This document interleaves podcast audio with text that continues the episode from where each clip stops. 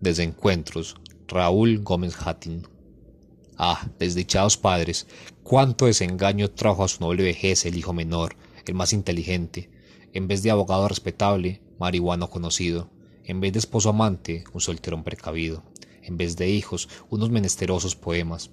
¿Qué pecado tremendo está purgando ese honrado par de viejos? Innombrable.